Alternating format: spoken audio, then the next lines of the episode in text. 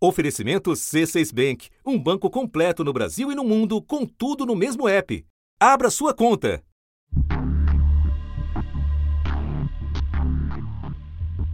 Amanhã, todas as crianças com menos de 5 anos têm um compromisso importante tomar a vacina contra a paralisia infantil. Em 1994, o Brasil recebeu o certificado de erradicação da poliomielite. Em 1967, quando o mundo era dividido pela Guerra Fria, a OMS conseguiu fundos para levar a vacina a países pobres e criou o Programa Global de Erradicação. Em meio à pandemia da Covid-19, o diretor-geral da Organização Mundial da Saúde lembrou hoje que há exatamente 40 anos a Assembleia Mundial da Saúde declarou a erradicação de uma outra doença, a varíola, que matou 300 milhões de pessoas. Desde julho do ano passado, o sarampo está eliminado do Brasil, segundo um comitê internacional. Mais de 50 anos depois da criação da vacina contra o sarampo, essa doença matou mais de 140 mil pessoas em todo o mundo. Da redação do G1, eu sou Renata Loprete e o assunto, hoje com Márcio Gomes, é. Como as vacinas ajudaram a erradicar doenças no Brasil, a história da cultura de imunização no país e por que, ainda hoje, é importante manter o calendário de vacinação em dia. Neste episódio, eu converso com Gilberto Rochman, pesquisador e professor do programa de pós-graduação em História das Ciências e da Saúde da Casa de Oswaldo Cruz, da Fiocruz. Falo também com a jornalista da TV Globo especializada em saúde, Fabiane Leite. Quarta-feira, 3 de setembro. Gilberto, eu quero voltar no tempo com você para explorar o estabelecimento do que você chamou num artigo de cultura da imunização no Brasil a partir da erradicação da varíola. Explica para a gente como é que se deu esse processo, por favor. Bom, a varíola é uma doença, enfim, de muitos séculos, né, com uma presença forte é, no mundo inteiro e muito letal, com, com alta letalidade. Um dos primeiros casos suspeitos que se tem notícia foi um faraó 3 mil anos atrás.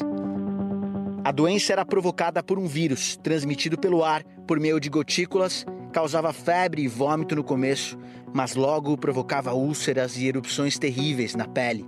30% dos infectados morriam. E ela foi sempre uma questão no Brasil, principalmente a partir de meados do século XIX.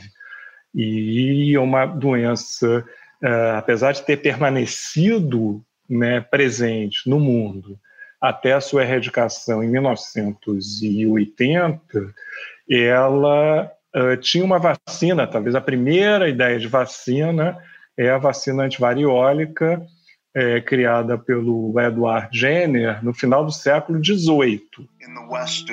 No oeste da Inglaterra, as mulheres que tiravam leite das vacas não pegavam varíola. Então eles pegaram material infeccioso da vaca e tentaram a primeira injeção em 1798, em um menino de 8 anos de idade. Foi assim que descobriram que ele estava, como chamamos hoje, imune à doença. Daí o nome vacina, que veio da palavra vaca. No Brasil, a vacina vinda da vaca chegou no século XIX. Mas as condições de, de, para erradicação, para eliminação global da varíola, até hoje a única doença é, erradicada, vamos dizer, pela ação da saúde pública né, global, é, só foi possível a partir no final do, do, dos anos 50 e no início dos anos 60 com uma campanha global liderada pela Organização Mundial da Saúde. E no caso brasileiro, você teve algumas tentativas de, de erradicação da varíola uh, no, ainda no governo João Goulart e, é, e será no governo militar, né, a partir de 1966, primeiro no governo Castelo Branco, é, que você cria a campanha de erradicação da varíola. Você fez uma campanha é, imensa de vacinação no Brasil, né? Principalmente a partir de 68, 69 até 71, e a, o Brasil foi declarado, vamos dizer, livre da varíola em 1973. É, lembro a todos que o Brasil, é, no final dos anos 60, era o único país da região das Américas uh, que tinha varíola, né? que depois é, foi eliminada né, principalmente com foco é, no Sudeste Asiático e na África.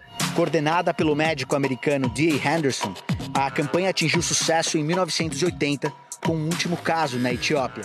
E exatamente foi esse momento da, uh, da erradicação da varíola né, no Brasil, né, com enfim, mobilização de escolas, é, enfim, organizações filantrópicas como Rotary Internacional, é, recursos internacionais para usar aquelas pistolas de injeção, né? Impossível esquecer, né? É, todo mundo olha para aquilo, aquilo foi usado depois também, é, é, tem belas fotos, aquilo é, foi, é, chegou praticamente a uma vacinação, naquele momento, né, de 90% da população brasileira, a varíola realmente foi, foi declinando, ela já não era tão letal, né, o que circulava no Brasil, mas o Brasil era uma certa é um certo problema global. E foi depois disso que nasceu o Programa Nacional de Imunização, que existe até hoje. E a partir exatamente dessa experiência da erradicação da varíola é que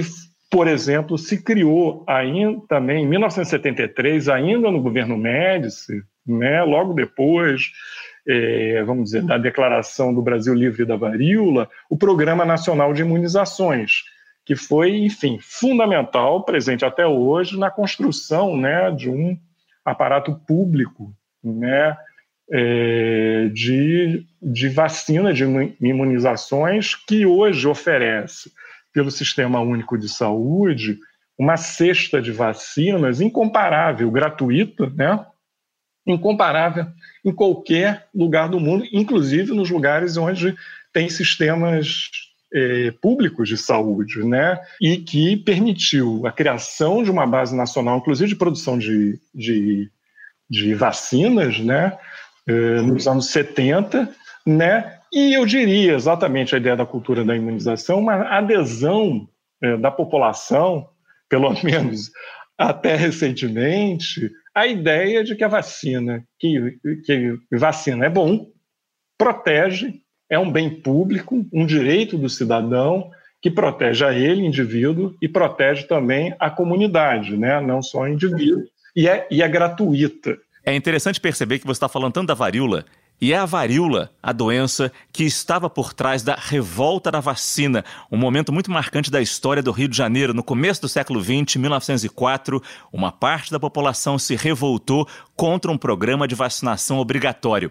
É importante dizer que não era só contra a vacina. Havia um movimento contra o presidente da época, Rodrigues Alves, monarquistas insatisfeitos, republicanos revoltosos, operários. Havia um caldo político aí também. Então a gente tem no começo do século uma revolta da vacina e a gente tem 60, 70 anos depois uma população aderindo a um programa nacional de imunização. Como explicar essa diferença? Como explicar essa adesão? É, naquele momento, realmente você tinha uma legislação que obrigava a vacinar e houve uma revolta contra essa obrigatoriedade com, eh, por várias razões, né? Conjunturais. Você não tem na história brasileira, desde então, episódios iguais àqueles de novembro de 1904 no Rio de Janeiro. A lei que obrigava toda a população com mais de seis meses de idade a se vacinar contra a varíola e a desinfetar todas as casas contra ratos e mosquitos deixou a cidade de pernas para o ar. Os agentes de saúde interditavam bairros inteiros. Famílias pobres não tinham para onde ir. Locais com muito rato e mosquito foram destruídos.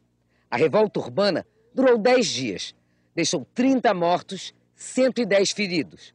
945 pessoas foram presas, 460 deportadas. E você teve outras experiências de vacinação que tem a ver com a BCG da, da tuberculose, você teve a experiência da febre amarela, né, de vacina, criada nos anos 30 e aplicada no Brasil rural nos anos, a partir dos anos 40. Você tem a, a bulba, né, com a coisa da vacina, eh, a penicilina, né, a injeção de penicilina, e certamente a varíola. Né? Então, acho que tem um processo de contato da população eh, com o poder público que começa a ver como positivo, creio eu, até recentemente, né, a ideia é, da imunização como protetora.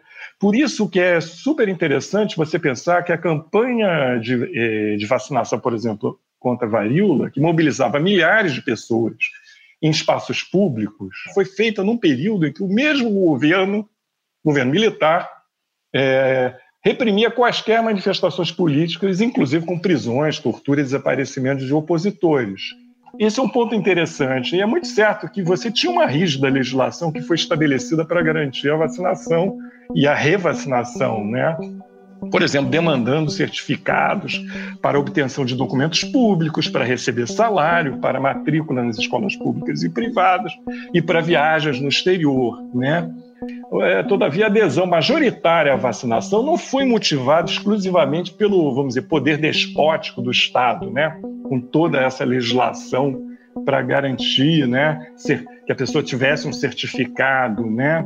Dada a desigualdade brasileira, se você pensar nos anos 60 e 70, essas medidas coercitivas tinham baixa efetividade porque parte significativa da população não tinha nem demandava documentos oficiais, ela estava alijada das escolas públicas, muito mais ainda nas privadas, e não tinha empregos nem públicos nem formais, né? E essa adesão, né, da população e as fotos são muito bacanas, né, de vacinação como festa, né? É, é que talvez possa é, é, o que explicaria isso essa ideia de uma certa construção dessa cultura da imunização e que isso deu é, origem, por exemplo, aos dias nacionais de vacinação, até hoje, né? Junto com o final da varíola no Brasil, você estava tá, tendo a, a, epidemia de meningite, né? Que o governo militar censurou a imprensa. Essa censura, inclusive, foi tema de um episódio do assunto, do dia 10 de junho. E o PNI serviu também é, como experiência para exatamente 74, 75 para vacinação de meningite e depois de pólio e depois de sarampo, que infelizmente está voltando, né? O estado de São Paulo registrou a primeira morte por sarampo em 22 anos. Foi um homem de 42 anos sem registro de imunização. Gilberto, muito obrigado pela sua participação, apesar da lembrança da pistola que toda criança que viveu na década de 70 tem pesadelos até hoje com essa pistola. É, essa é uma lembrança, mas é, todos ficamos melhor depois dessa pistola, né? obrigado por, pela oportunidade de falar sobre isso. Muito obrigado, um abraço. Um abraço. Eu falo agora com a jornalista Fabiane Leite. Fabiane, estamos vendo aqui no Brasil exemplos do que acontece quando a cobertura vacinal cai. Um deles é o ressurgimento do sarampo, surtos em todas as regiões do país e um total de cerca de 4 mil casos. Conta pra gente como foi que o sarampo voltou a ser um problema por aqui. Pois é, Márcio, é uma pena, porque o país começou a fazer esforços né, de vacinação contra o sarampo lá na década de 70. Em 2016, na verdade, a gente conseguiu finalmente uh, eliminar esse vírus. Né? E hoje ele está de volta, né? A partir de 2018, é, o sarampo retornou com força. No início do ano, o Brasil perdeu o certificado de país livre de sarampo. De janeiro ao início de novembro, em todo o território brasileiro, foram registrados quase 12 mil casos da doença e 15 mortes. Hoje ele está, por exemplo, nesse momento circulando em cerca de 20 estados brasileiros. E a gente está falando de uma doença que é muito séria, principalmente para as crianças pequenas até 5 anos de idade. É uma doença que pode comprometer o cérebro, trazer comprometimento neurológico e morte. Durante as décadas de 1970 e 80, o sarampo ainda era uma das principais causas de mortalidade infantil no Brasil. Quantos filhos com sarampo a senhora tem? Tenho quatro sarampo. Tem três interna... Tinha três internados e um em casa. Até que a partir de 1999, o país não registrou mais mortes por sarampo.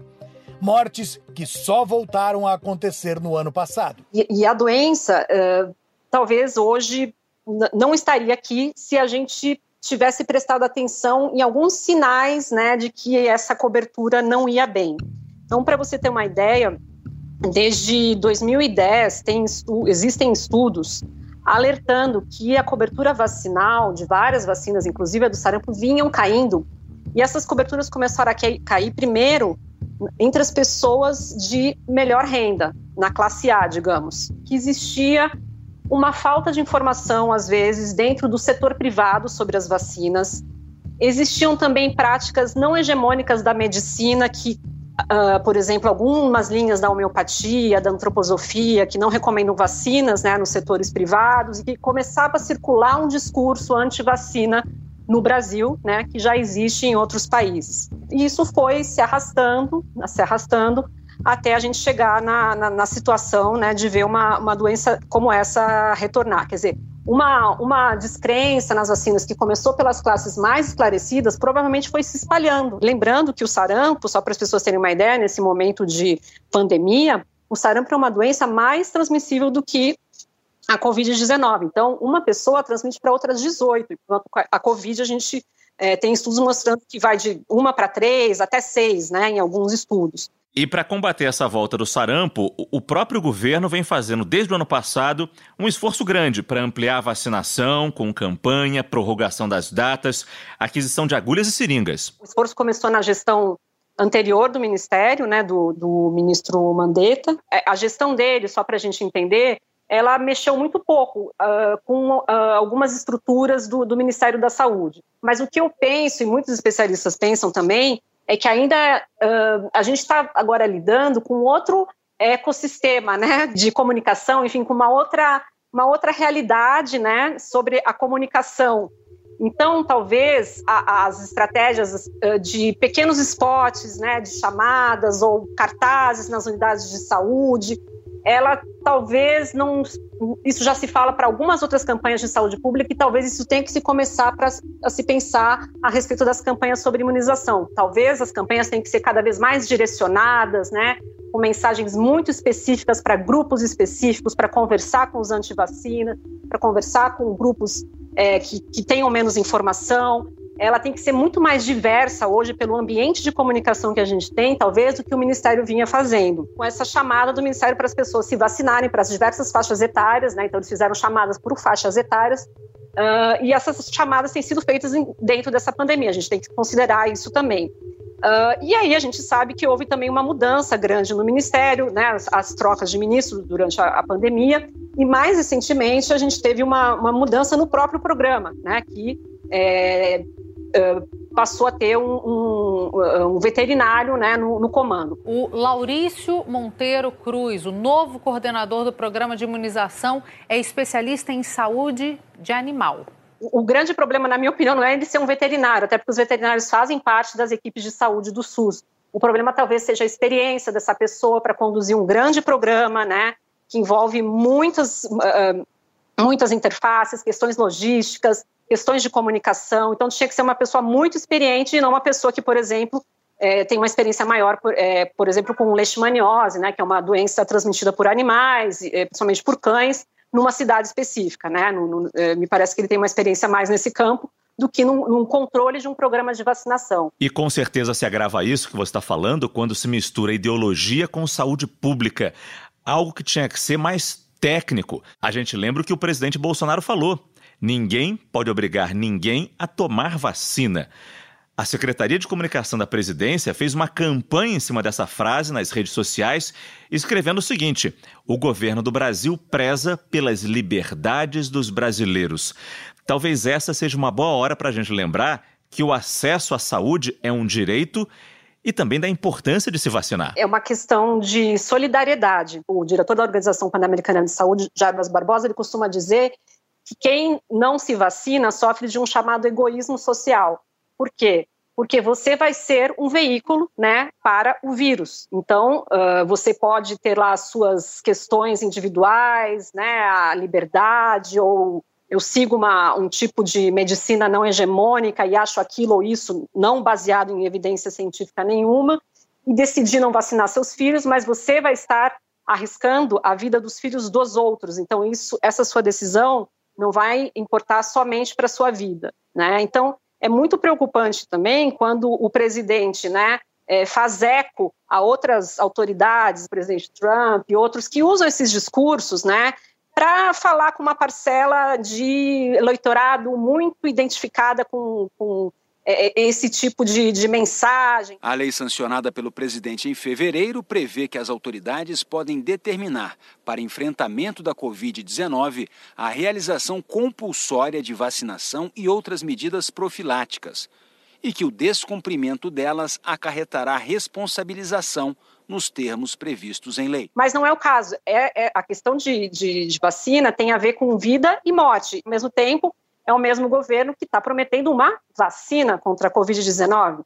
É, é, um pouco né, é, maluca a, a estratégia. Né? Então, você fala contra as vacinas, mas ao mesmo tempo você promete uma vacina e todo mundo quer a vacina. Nesse quesito, o Brasil tem a vantagem de já possuir a estrutura do Programa Nacional de Imunização. E pelas estimativas dos especialistas, um cenário de controle só será alcançado quando se atingir a chamada imunidade de rebanho, vacinando de 60% a 80% da população. A gente tem como um bom exemplo da importância da cobertura vacinal para a erradicação de doenças o da poliomielite, paralisia infantil, que foi considerada erradicada da África pela OMS agora no final de agosto. Você consegue falar um pouquinho para a gente sobre isso? Sim, a, a poliomielite é um grande exemplo né, de um esforço mundial. Né? Existia muita preocupação ainda em relação à África, porque, de certa maneira, estamos todos hoje né, é, interligados pelas rotas dos voos, então sempre havia medo que mesmo em locais que já tivessem é, conseguido ficar livres do vírus, ele pudesse retornar por essas rotas de viajantes, enfim. Então havia todo um monitoramento. Então essa é uma notícia muito boa para todo mundo porque as pessoas esqueceram, né? A gente ainda é, encontra uh, uh, pessoas vítimas da, da, da, polio, né? Pessoas que perderam movimentos, né? Crianças que tiveram a infância totalmente comprometida. É como ela vai paralisando os músculos, em determinado momento ela paralisa, paralisa os músculos, né? Responsáveis pela respiração. Então, essas crianças elas tinham que viver atreladas a um pulmão de aço, que é uma coisa muito horrorosa. Então, é, foi uma vitória muito grande aqui no Brasil. Essa vitória foi só em 89, né? E baseada numa campanha que teve mobilização de todo mundo, é, de personalidades, um personagem muito né, é, carismático, que foi o Zé Gotinha, é, que foi pensado, repensado, é, é, é, houve toda uma mobilização. Até a gente lembrando, né, o Zé Gotinha foi uma grande ideia, né? Zé Gotinha começou a trabalhar nas campanhas de vacinação na TV na década de 80. Olá, meu nome é Zé Gotinha. Não é à toa que virou o ídolo. Lutou karatê, jogou bola, atacou o xerife. Mas foi consagrado mesmo quando foi pro ringue e derrubou um grande inimigo do país naquela época a paralisia infantil. Ele tem sido usado para falar das outras vacinas, mas será que não é hora dele se aposentar, a gente pensar em outra coisa? Ou, ou, pensar em estratégias, como eu disse, mais focadas nos grupos né, que têm mai, maior resistência ou men menor entendimento. Infelizmente, com a pandemia, a gente está assistindo ao declínio da vacinação de rotina em crianças, não só aqui no Brasil, mas em vários países.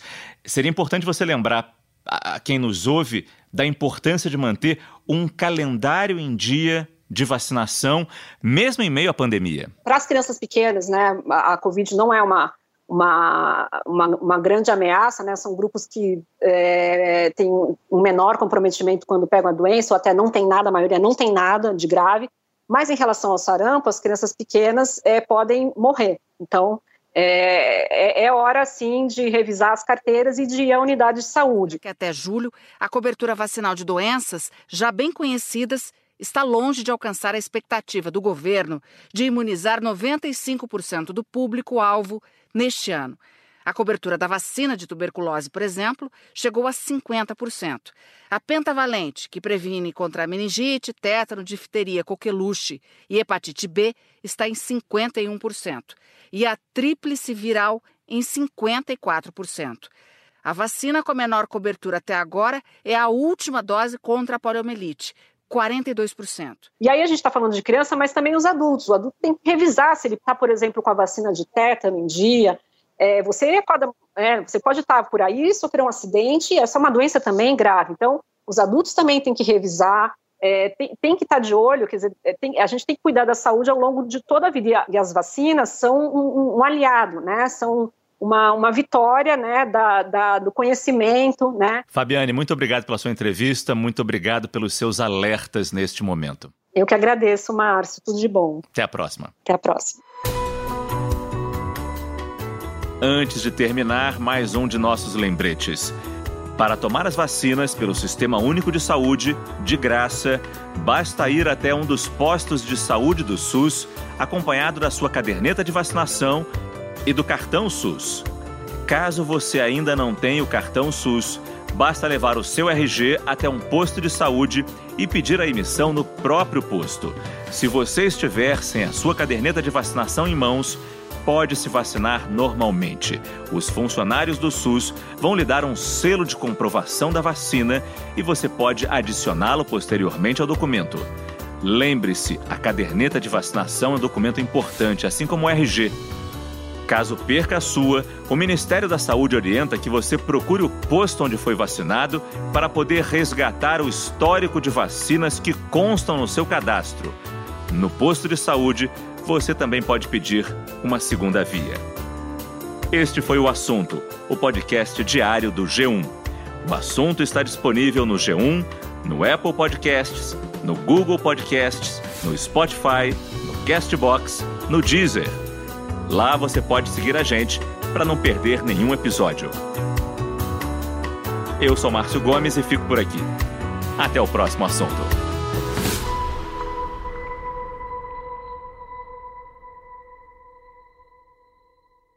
Você no topo da experiência financeira que um banco pode oferecer. Escolha um banco completo no Brasil e em qualquer lugar do mundo. Abra sua conta no C6 Bank.